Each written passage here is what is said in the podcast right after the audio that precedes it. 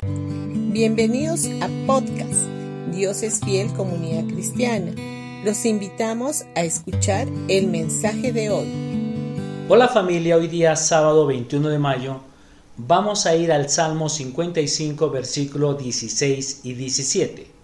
Dice, pero clamaré a Dios y el Señor me rescatará. Mañana, tarde y noche, clamo en medio de mi angustia y el Señor oye mi voz. En los versículos anteriores a estos que vimos el día de ayer, David se quejaba y murmuraba. Pero aquí, en los versículos 16 y 17, aparece el Señor en escena. Es muy importante tener en cuenta que cuando derramamos nuestro corazón delante de Dios, incluso manifestando nuestras emociones, decepciones o nuestras frustraciones y quejas, no vamos a cosechar nada de ello negativamente. Dios no nos castigará por eso. Puedes estar seguro que Dios escucha y responde tus oraciones. Dios siempre está de tu parte, está contigo hasta el fin del mundo. Su amor por ti es ilimitado. El Señor desea que derramemos nuestro corazón delante de Él. A Él le agrada que le contemos lo que estamos pasando.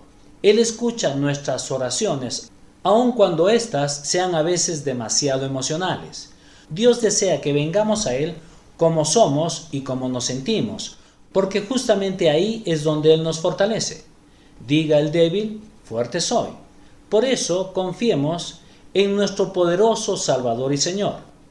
En los versículos 18 y 19 de este mismo Salmo 55 dice, Él me rescatará y me mantiene a salvo de la batalla que se libra en mi contra.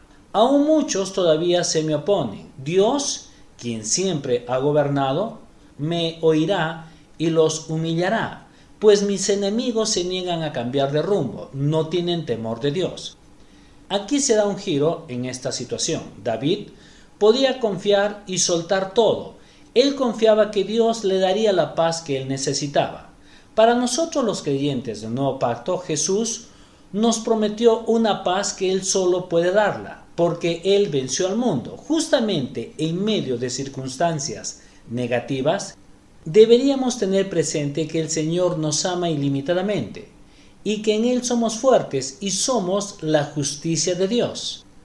En los versículos 20 y 21 dice, en cuanto a mi compañero, él traicionó a sus amigos, no cumplió sus promesas, sus palabras son tan suaves como la mantequilla, pero en su corazón hay guerra. Sus palabras son tan relajantes como una loción, pero por debajo son dagas.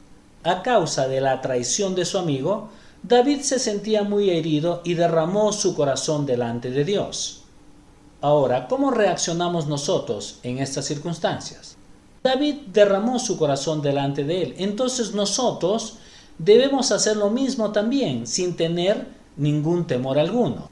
En el versículo 22 dice, Echa tu carga sobre el Señor y Él te sostendrá, jamás dejará caído al justo. Esta promesa fortaleció y sustentó a David. Él sabía que en cada situación y desafío que él tenía que afrontar, el Señor estaba a su lado, y este era su fundamento y confianza para estar parado en la fe. Bendiciones con todos ustedes y mañana domingo los esperamos en uno de nuestros dos servicios, a las 9 o a las 11 de la mañana en Pasaje Belén 109 Vallecito.